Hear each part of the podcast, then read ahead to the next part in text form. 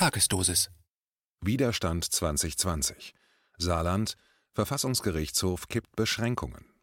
Ein Kommentar von Bernhard Leuen. Das Gefühl der Ohnmacht? Nein, habe ich nicht. Es ist eher diese diffuse Wut, keine Verzweiflung. Fassungslosigkeit trifft es auch ganz gut. In vielerlei Hinsicht. Biografisch bedingt musste ich sehr früh selbstständig werden, mit 17. Ich war seitdem immer für mich selber zuständig, musste abwägen, entscheiden. Was tut mir gut, was sollte ich lieber bleiben lassen? Vorschriften ernst genommen. Aber am Ende stand immer die eigene Entscheidung. Über sich und das Leben. Verantwortung. Wann der Berufswechsel? Worin investieren? Was weglassen? Was mir zuführen? Ernährung, Drogen. Was tut mir gut? Was schadet mir? Einschätzungen tätigen, abwägen. Entscheidungen zu treffen, präzisierte ich auf einer Intensivstation für Leukämie-Erkrankte mit Anfang 20, nach dreijähriger Ausbildung. Leben und Tod begleiten. Und jetzt, jetzt soll ich mir mit Anfang 50 von ungelernten Personen, Erfüllungsgehilfen, bezahlten Marionetten erklären lassen, was mir gut tut?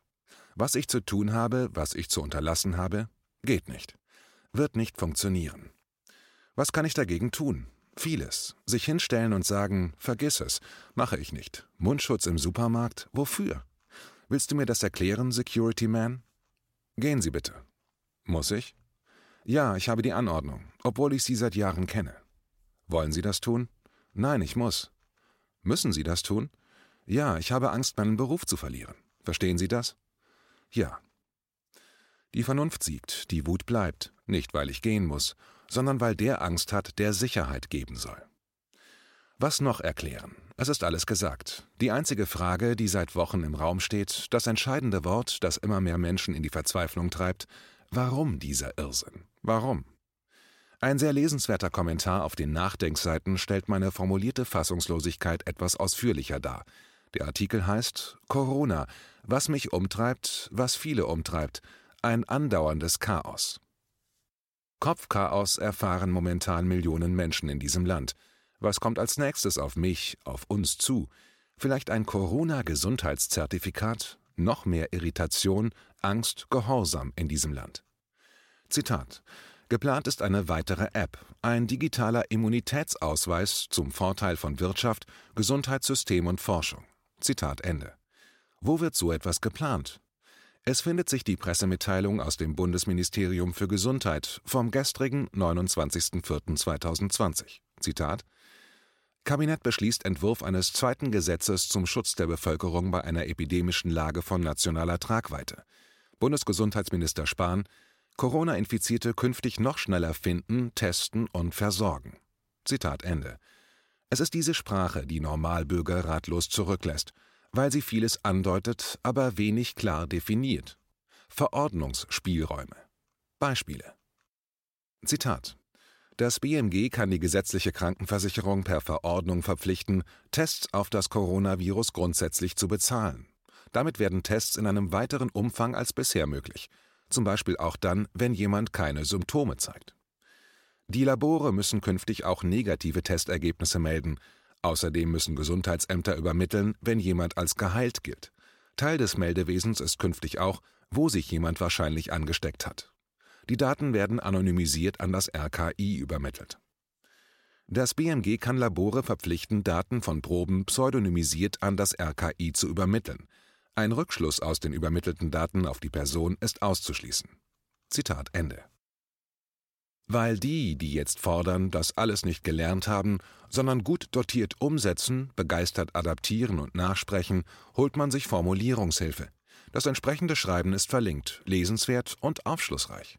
Das klingt dann engagiert und kümmernd, birgt aber vordergründig die weitere Erforschung, also Nötigung der Bürger. Alles noch freundlich, freiwillig, aber die letzten Wochen haben entsprechenden Kreisen gezeigt, es ist wesentlich mehr möglich als ursprünglich vermutet. An der digitalen Version, also dem Projekt eines Immunitätsnachweises, wird bereits fleißig programmiert. Auf einem zweiseitigen Papier finden sich aktuell zwölf unterstützende Institutionen. Ins Leben gerufen wurde die Idee am 17. April dieses Jahres. Digital Health Germany informiert, Zitat, Boston Consulting Group, BCG, Universitätsklinik Köln und MDoc GmbH werden durch das Neumitglied UBirch ergänzt. Weitere Projektpartner haben sich diesem Konsortium inzwischen angeschlossen. Zudem konnte das Gesundheitsamt der Stadt Köln als zentraler Datennutzer gewonnen werden. Zitat Ende. Auf der Seite der MDoc GmbH findet sich ein Beitrag vom 16.04.2020. Zitat Wie kann ein Leben mit dem Coronavirus gelingen, ohne dass hinter jedem Menschen, der einem gegenübersteht, auch ein Infizierter vermutet wird? Microsoft-Gründer und Philanthrop Bill Gates präsentierte bei einer Frage-Antwort-Runde auf der Plattform Reddit als Lösung für dieses Problem kürzlich die Entwicklung eines digitalen Gesundheitszertifikates. Mit dessen Hilfe könne eine Person zum Beispiel nachweisen, ob sie Covid-19 bereits überstanden hat, kürzlich negativ auf das Virus getestet oder ihr ein Impfstoff verabreicht wurde. Nur wenige Wochen nach Gates Einlassung hat ein Kölner Konsortium, bestehend aus der Kölner Uniklinik, dem städtischen Gesundheitsamt, einer Handvoll Unternehmen und Deutschlands größtem Corona-Testlabor, die Entwicklung eines solchen Zertifikats abgeschlossen. Zitat Ende. Super, oder? Super für wen? Den Bürger? Nein, aber die Geschäftsführerin von Digital Health Germany erläutert begeistert erweiterte Absichten. Zitat für jeden einzelnen von uns kann diese Anwendung schnelle und jederzeit verfügbare Informationen liefern zum eigenen Covid-19-Status nach der Testung. Durch die parallele Führung eines digitalen Tagebuchs entsteht außerdem ein wertvoller Datensatz für die Forschung. Zitat Ende. Der Mensch, das digitale Versuchsschaf. Ja, Sie haben richtig gehört. Da war schon wieder dieser Name, der momentan nur noch Fassungslosigkeit hervorruft. Ein weiteres Gründungsmitglied ist die erwähnte Boston Consulting Group. Und mit wem hat dieses Unternehmen eine Partnerschaft? Ja, es bleibt surreal. Natürlich mit der Bill und Melinda Gates Foundation. Der Widerstand, der innerlich wachsen muss, sollte im Bewusstsein seine Wurzel finden und sich auf den Körper übertragen. Nach knapp 30 Jahren Berufstätigkeit in der CD- und Schallplattenbranche habe ich immer noch eine kleine Berufsmacke, die manchmal durchkommt.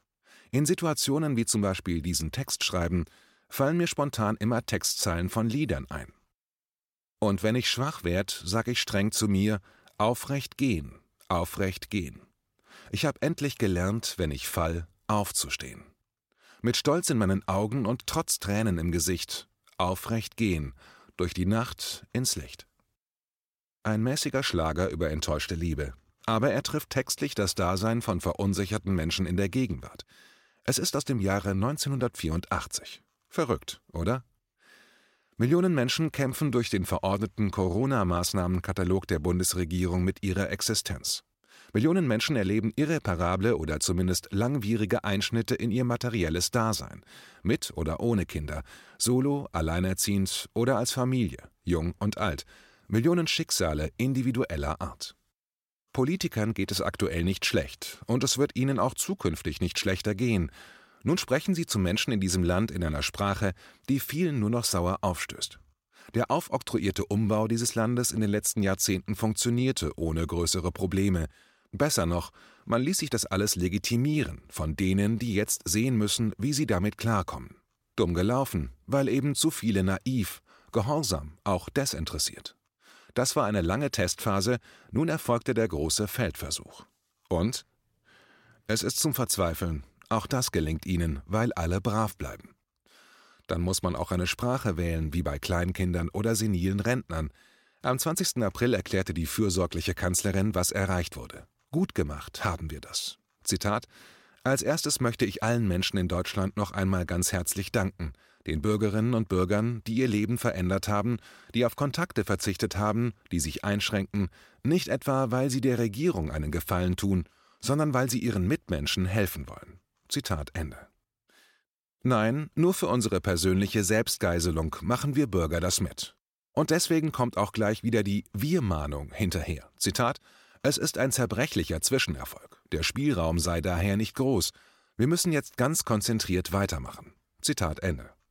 Da schnipst der Vizekanzler Olaf Scholz und meldet sich mit der aktuell beeindruckendsten Worthülse. Man möchte in den Wald oder unter eine Brücke gehen und schreien. Zitat Wir bewegen uns in eine neue Normalität, eine Normalität, die nicht kurz sein wird, sondern die längere Zeit anhalten wird. Zitat Ende. Und was passiert? Nichts. Das ist die neue und alte Normalität. Millionen schweigen, nicken und setzen sich ihren Mundschutz auf. Schlimmer noch, sie zeigen mit dem Finger auf die, die aufrecht gehen. Denunzieren sie, machen sie lächerlich. Eher unbemerkt kam Anfang März ein kleines Büchlein auf den Markt. Es heißt Der Griff in die Kasse. Es ist von Hans-Herbert von Arnim und zeigt wunderbar auf, in welchem anmaßenden Paralleluniversum die so besorgten Politiker rumfliegen. Worum geht es? Es geht in diesem Falle um die Berliner Politikerinnen und Politiker. Auch Berlin zieht, meist mit etwas Verzögerung, den Maßnahmekatalog gnadenlos durch. Es lässt sich sehr einfach fordern, wenn man sich entspannt zurücklehnen kann, da keinerlei Existenzängste drohen. Was von Arnim so empört, ergab sich 2019. Im Herbst 2019 hatten sich die Mitglieder des Berliner Abgeordnetenhauses mit Stimmen von SPD, Linken, Grünen, CDU und FDP die Diäten um knapp 60 Prozent von 3.944 auf 6.250 Euro im Monat erhöht. Die AfD hatte als einzige Fraktion geschlossen dagegen gestimmt. Der Tagesspiegel zitiert den Autor Ich kritisiere, dass die Erhöhungen der Versorgungen sogar mit Rückwirkung vorgenommen wurden sodass langjährige Abgeordnete mit einem Schlag um mehrere 100.000 Euro reicher werden. Das alles sei unter der Heranziehung mit falschen Bezugsgrößen in Vergleichen mit anderen Bundesländern passiert. Von Arnim wirft den Abgeordneten gezieltes Tricksen und Täuschen der Öffentlichkeit vor. Bei den Medien beobachte er größere Zurückhaltung in der Kritik. Er vermute, dies sei so, da man der AfD keinen Rückenwind geben wolle. Zitat Ende. Da kommt sie wieder, diese Wut. Die Faust in der Tasche. Seit vier Samstagen wird in Berlin demonstriert. Die Teilnehmer erfahren eine stetig wachsende Diskreditierung in den Medien. Es wurden letzten Samstag mehrere bekannte Gesichter der sogenannten rechten Szene gesichtet. Zufall? Der Verfassungsschutz wird es besser wissen. Wer jetzt noch hingeht, ist damit Corona-Nazi. Ken Jepsen wurde in der Postille Junge Welt umgehend als Nazi-Flüsterer tituliert. Diese Woche werden Freitag und Samstag Demonstrationen in Berlin stattfinden. Die Heute-Show vom ZDF wird extra ein Kamerateam hinschicken. Ich konnte durch Zufall in Erfahrung bringen, man möchte gezielt Verpeilte und Verstrahlte rauspicken, um sie für das durstende ZDF-Publikum vorzuführen. Lächerlich machen. Wir lernen, wer auf die Straße geht, gilt in den öffentlich-rechtlichen Medien und bei entsprechenden Endkonsumenten entweder als Verschwörungstheoretiker, Verpeilter oder Nazi oder alles drei in individueller Mischung. Widerstand. Der Widerstand muss wachsen. Jetzt. Dem Irrsinn dieser Maßnahmen ein Ende setzen. Widerstand 2020 nennt sich eine neue Partei. Der Untertitel lautet Deine Mitmachpartei. Sie wurde unter anderem von Bodo Schiffmann von der Schwindelambulanz Sinsheim ins Leben gerufen. Auch er war irgendwann nur noch wütend und wollte mehr tun, als Corona-Videos zu produzieren. Diese sind weiterhin sachlich, informativ und sehr sehenswert. Auf der Internetseite der Partei steht, Zitat, Andersdenken ist kein Fehler, sondern Freiheit. Lasst uns anders sein, damit sich endlich etwas verändert. Zitat Ende. Innerhalb kürzester Zeit konnten beeindruckende 47.652 Mitglieder Stand 9 Uhr gewonnen werden. Damit ist Widerstand 2020 locker an der AfD vorbeigezogen. FDP und Linke sollten den Atem der Unzufriedenen auch schon spüren. Das wird alles sehr wohl wahrgenommen, aber nicht kommuniziert. Da schweigen sie. Es gilt zu Recht die Befürchtung von etablierten Parteien und zuarbeitenden Medien, da wächst ein Widerstand, der wirken könnte. Keine, also keine der etablierten Parteien, hat sich glaubwürdig gegen diesen aktuellen Wahnsinn positioniert. Es werden erste zarte Stimmen des Protestes wahrgenommen, aber die Glaubwürdigkeit ist irreparabel erneut in Eigenverantwortung pulverisiert worden. Nicht eine Partei, von der Linken quer durch die Parteienlandschaft bis hin zur AfD, hat für die Menschen, für die Bürger irgendetwas an bürgerlichen Grundrechten verteidigt, sich entsprechend positioniert, Mittel und Wege eingesetzt. Am gestrigen Mittwoch ein erster Hoffnungsschimmer. Das saarländische Verfassungsgericht hat die im Saarland geltenden strengen Corona-Beschränkungen mit ihren Ausgangsbeschränkungen für verfassungswidrig erklärt. Der Entscheid hat sofortige Wirkung. Zitat: Der Entscheid geht auf den Eilantrag eines saarländischen Bürgers zurück. Das Gericht verfügte eine einstweilige Anordnung gegen die Beschränkung. Es sieht die Grundrechte der Freiheit der Person verletzt. Zitat Ende. Wir haben Möglichkeiten, Chancen. Wir sollten sie noch nutzen, solange sie möglich sind. Daher muss es jetzt noch lauter heißen, aus dem Willen heraus, sich nicht mehr machtlos zu fühlen. Widerstand 2020